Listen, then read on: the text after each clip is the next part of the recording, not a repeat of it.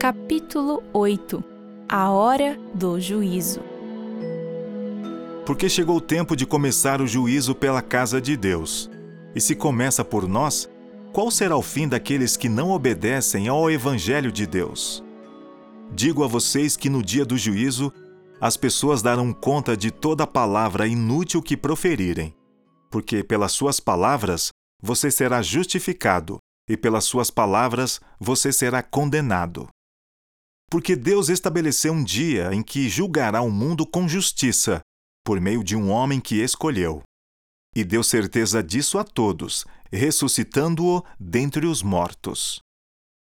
Poderíamos prosseguir assim, apresentando um texto bíblico após o outro, que fala de Deus como um Deus de juízo, além de dar a certeza proveniente do céu de que haverá prestação de contas.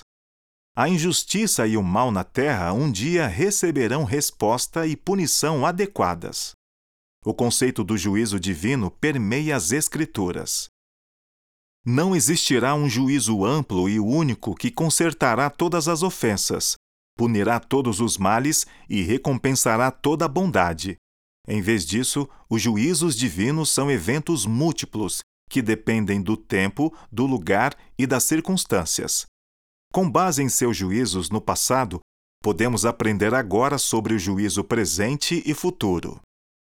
Desde o juízo de Deus contra Adão e Eva após a queda, passando pelo dilúvio, a destruição de Sodoma e Gomorra, a queda da Babilônia antiga até a declaração do juízo na primeira mensagem angélica e o juízo final no fim dos tempos, a Bíblia revela a realidade dos juízos divinos. Uma descrição poderosa e especialmente relevante dessa natureza é encontrada no livro de Daniel no Antigo Testamento. No capítulo 7, o profeta teve o sonho profético de quatro bestas que surgiram do mar, cada uma delas simbolizando um império mundial que se levantaria e desapareceria, tornando-se história antiga até acontecer um julgamento de proporções gigantescas no céu, que conduz ao reino eterno de Deus.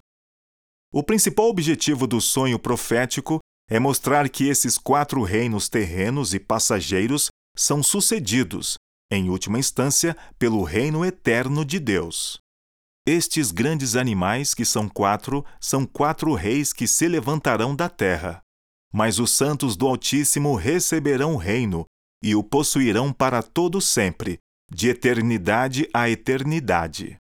Esses quatro reinos ou impérios terrenos são identificados há muito tempo como Babilônia, Média Pérsia, Grécia e Roma, que de alguma forma permanece até o fim do mundo presente. A Roma da República e depois dos Césares foi a fase de Roma que surgiu logo após a Grécia Antiga. No entanto, Roma, o quarto poder, existe até hoje, conforme predisse a profecia, pois continua até o fim do mundo, mas em sua fase papal. Aliás, a quarta besta foi descrita com certas características que se encaixam muito bem com Roma medieval, as quais incluem, infelizmente, forte perseguição. Em diferentes partes do capítulo, um juízo celestial do tempo do fim é descrito conduzindo ao reino eterno, que a Bíblia chama de novo céu e nova terra. A primeira diz assim: Continuei olhando, até que foram postos uns tronos, e o ancião de dias se assentou. Sua roupa era branca como a neve, e os cabelos da cabeça eram como a lã pura. O seu trono eram chamas de fogo, e as rodas do trono eram fogo ardente. Um rio de fogo manava e saía de diante dele. Milhares de milhares o serviam, e milhões de milhões estavam diante dele. Foi instalada a sessão do tribunal e foram abertos os livros. O ancião de dias, um nome para Deus, tronos, livros abertos, cenário de juízo, fica claro que algum tipo de sala do trono cósmica está se descortinando perante todos esses outros seres celestiais. Considerando o que já vimos acerca do grande conflito e do interesse dos poderes e autoridades nas regiões celestiais, isso não deveria nos causar espanto. O mesmo juízo é retratado posteriormente nas seguintes palavras: Eu estava olhando nas minhas visões da noite, e eis que vinha com as nuvens do céu alguém como um filho do homem. Ele se dirigiu ao ancião de dias e o fizeram chegar até ele. Foi-lhe dado o domínio, a glória e o reino, para que as pessoas de todos os povos, nações e línguas o servissem. O seu domínio é domínio eterno, que não passará, e o seu reino jamais será destruído. O ancião de dias, agora como o Filho do Homem, termo usado várias vezes no Novo Testamento por Jesus para se referir a si mesmo, está em algum tipo de evento celestial, outra descrição do juízo que conduz diretamente ao reino eterno de Deus. Outra imagem do mesmo juízo embora fale primeiro de acontecimentos aqui na terra, diz: Até que veio o ancião de dias e fez justiça aos santos do Altíssimo, e veio o tempo em que os santos possuíram o reino. Note: o juízo faz justiça ao povo de Deus. Nossa tendência é pensar em juízo como algo ruim, que leva à punição, o que em muitos casos é verdadeiro. Nessa situação, porém, pelo menos para os santos, termo bíblico para o povo de Deus, em nada relacionado ao conceito popular de santos canonizados, o juízo lhes é favorável, pois faz justiça a eles. Como, porém, isso pode acontecer? Não fomos todos nós considerados pecadores? Não estamos cientes do quanto somos maus? A Bíblia afirma: Não há quem entenda, não há quem busque a Deus. Todos se desviaram e juntamente se tornaram inúteis. Não há quem faça o bem, não há nenhum sequer. A garganta deles é sepulcro aberto, com a língua enganam. Veneno de víbora está nos seus lábios. A boca eles a têm cheia de maldição e amargura. Os seus pés são velozes para derramar sangue. Nos seus caminhos há destruição e miséria. Eles não conhecem o caminho da paz. Não há temor de Deus diante de seus olhos. Como então qualquer um de nós, inclusive os santos no juízo, com os livros abertos, seria capaz de se apresentar perante um Deus que conhece cada pensamento mau, cada ato oculto, todas aquelas coisas que fizemos em segredo e jamais gostaríamos que fossem reveladas? Por meio do Evangelho eterno, só assim. Protegidos. Não é coincidência que evangelho e juízo apareçam juntos. Por melhores que sejam as boas novas do evangelho, elas ganham mais sentido quando associadas ao juízo. Por quê? Porque nossa única esperança no juízo é o evangelho, ou seja, é a justiça de Cristo aceita pelo Pai como se fosse nossa no momento em que nos apropriamos dela pela fé. Não precisamos temer a condenação. Agora, pois, já não existe nenhuma condenação para os que estão em Cristo Jesus. Nenhuma condenação agora, e com certeza no juízo. Seria porque não temos pecado? Não. A razão verdadeira é porque Jesus não pecou, e a ficha dele é creditada como se fosse nossa. É por isso que o juízo em Daniel 7 é a favor dos santos do Altíssimo. Assim como o ladrão na cruz, eles foram cobertos pela justiça de Cristo. Ou conforme explicou Paulo, o ser humano é justificado pela fé, independentemente das obras da lei. Justificado independentemente das obras da lei? É claro. A lei, por mais que seja santa, justa e boa, aponta para o pecado, mas não é capaz de expiá-lo. A lei é como um espelho, mostra exatamente onde estão suas manchas. Mas não importa por quanto tempo ou com que frequência você se olhe no espelho, ele não é capaz de eliminar as manchas. A lei revela o pecado, mas não oferece poder para vencê-lo nem pode perdoá-lo. Por isso, necessitamos do Evangelho. Uma expressão grandiosa da lei e do juízo de Deus pode ser encontrada no santuário do Antigo Testamento e posteriormente no Templo de Jerusalém, o centro de adoração do antigo Israel. É o mesmo templo no qual Jesus fez a célebre expulsão daqueles que profanaram esse lugar sagrado com sua ganância e um comércio exploratório. Foi ali que o povo de Israel aprendeu sobre o plano da salvação, o Evangelho eterno. Parte central dos ritos do santuário correspondia aos sacrifícios de cordeiros, bois e bodes. Cada um deles era um símbolo, um tipo, uma mini profecia da morte de Jesus na cruz, bem como de sua obra como nosso sumo sacerdote no santuário celestial. É por isso que, ao apresentar Jesus pela primeira vez, João Batista exclamou: Eis o Cordeiro de Deus, que tira o pecado do mundo. Em vez de cada pecador morrer pelo próprio pecado, o Cordeiro, um símbolo de Jesus, morria no lugar do pecador. Em vez de nós, em última instância, morrermos por nossos pecados, Jesus na cruz o fez em nosso lugar. E essa grande verdade era proclamada em símbolos no templo. O templo também contava com dois compartimentos. E muito embora todos os dias o sangue expiatório dos animais sacrificados fosse levado para o primeiro compartimento, uma vez por ano, o sangue dos sacrifícios era conduzido ao segundo compartimento, o mais interior, em um ritual conhecido como Yom Kippur, o dia da expiação.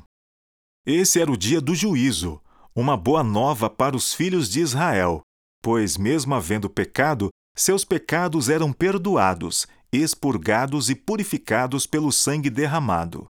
Assim poderiam comparecer juntos perante Deus naquele juízo. Essa cerimônia anual acontecia por causa das impurezas dos filhos de Israel e por causa das suas transgressões e de todos os seus pecados. Ou seja, eles haviam pecado e aquele era o dia de prestação de contas. Entretanto, aquele dia era Yom Kippur, o dia da expiação. Expiação diz respeito a perdoar pecadores, não a condená-los. Esse perdão só pode se originar do sangue, não da lei. Embora dentro do segundo compartimento do santuário, na Arca da Aliança, estivessem as tábuas dos Dez Mandamentos, que mostravam a Israel sua sagrada obrigação de cumprir a lei, a expiação não acontecia por causa da lei. Na verdade, a lei, que as pessoas haviam transgredido, as condenaria, não fosse o sangue. Ele, o sumo sacerdote, pegará um pouco do sangue do novilho e com o dedo o aspergirá sobre a frente do propiciatório. E diante do propiciatório aspergirá sete vezes do sangue, com o dedo. Depois matará o bode da oferta pelo pecado, que será para o povo. Trará o sangue do bode para dentro do véu e fará com esse sangue como fez com o sangue do novilho. Ele o aspergirá no propiciatório e também diante dele. O propiciatório era a tampa de ouro que cobria a arca da aliança. Esta, por sua vez, continha os dez mandamentos. O sangue aspergido ali no propiciatório simbolizava o sangue de Jesus, que expiava a transgressão dos dez mandamentos. Isso lhe será por estatuto perpétuo. No sétimo mês, aos dez dias do mês, vocês se humilharão e não farão nenhum trabalho, nem o natural da terra, nem o estrangeiro que peregrina entre vocês. Porque naquele dia se fará expiação por vocês, para purificá-los, e vocês serão purificados de todos os seus pecados diante do Senhor. Era um dia solene, o dia do juízo, e o povo deveria se humilhar ou afligir a própria alma. Ou seja, era um dia de arrependimento, de analisar o próprio interior de reconhecer suas falhas. Os israelitas dependiam do sangue não só para que seus pecados fossem perdoados, mas também para serem purificados da transgressão. Desde a morte do animal até o sacerdote aspergindo o sangue no santuário, tudo prefigurava o Evangelho eterno, no qual Jesus é primeiro sacrifício e depois o sumo sacerdote. Um livro inteiro do Novo Testamento, Hebreus, explica que o santuário terreno era um símbolo do santuário celestial, no qual Jesus, após derramar o sangue na cruz, ato simbolizado pelos sacrifícios de animais, agora ministra como nosso sumo sacerdote.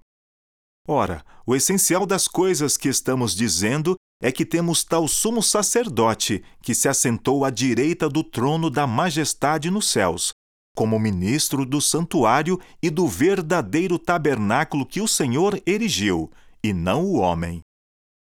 Assim como o primeiro sacerdote intercedia pelos pecadores, levando sangue para dentro do santuário, Jesus, nosso sumo sacerdote no santuário celestial, intercede por nós também. Quem os condenará? É Cristo Jesus quem morreu, ou melhor, quem ressuscitou, o qual está à direita de Deus e também intercede por nós. Por isso, também pode salvar totalmente os que por ele se aproximam de Deus, vivendo sempre para interceder por eles. Meus filhinhos, escrevo-lhes estas coisas para que vocês não pequem. Mas se alguém pecar, temos advogado junto ao Pai, Jesus Cristo, o justo. Porque Cristo não entrou em santuário feito por mãos humanas, figura do verdadeiro santuário, porém no próprio céu, para comparecer agora, por nós, diante de Deus. Observe o tema aqui. Cristo está no céu, no santuário celestial, intercedendo por nós. Ele está na presença de Deus por nós. É um advogado por nós. É por isso que agora, no tempo desse julgamento, nós temos a certeza da salvação por causa daquilo que Cristo fez por nós na cruz como nosso sacrifício e por aquilo que faz por nós agora no santuário celestial, na função de sumo sacerdote. Mais uma vez, quem os condenará? É Cristo Jesus quem morreu, ou melhor, quem ressuscitou, o qual está à direita de Deus e também intercede por nós. Por causa dessa intercessão, não existe nenhuma condenação para os que estão em Cristo Jesus. Nenhuma condenação agora, nem no juízo. Aliás, a mensagem do primeiro anjo sobre o juízo acontece no contexto do dia da expiação. Embora o livro do Apocalipse esteja repleto de imagens do santuário terrestre, não muito antes dos acontecimentos retratados nas três mensagens angélicas se desenrolarem, Apocalipse capítulo 11, verso 19 declara: Abriu-se então o santuário de Deus, que se acha no céu, e foi vista a arca da sua aliança no seu santuário. A única ocasião na qual o sumo sacerdote entrava no segundo compartimento, onde se via a arca da aliança, era durante o dia da expiação, o dia do juízo. Logo, a mensagem do primeiro anjo nos diz que é chegada a hora em que ele vai julgar. Por isso, embora seu povo tenha o dever de temer a Deus e dar glória a Ele, os remidos o fazem com a segurança da vida eterna em Jesus, prometida a eles pelo Evangelho eterno, a promessa que lhes pertence pela fé. Haveria outra possibilidade?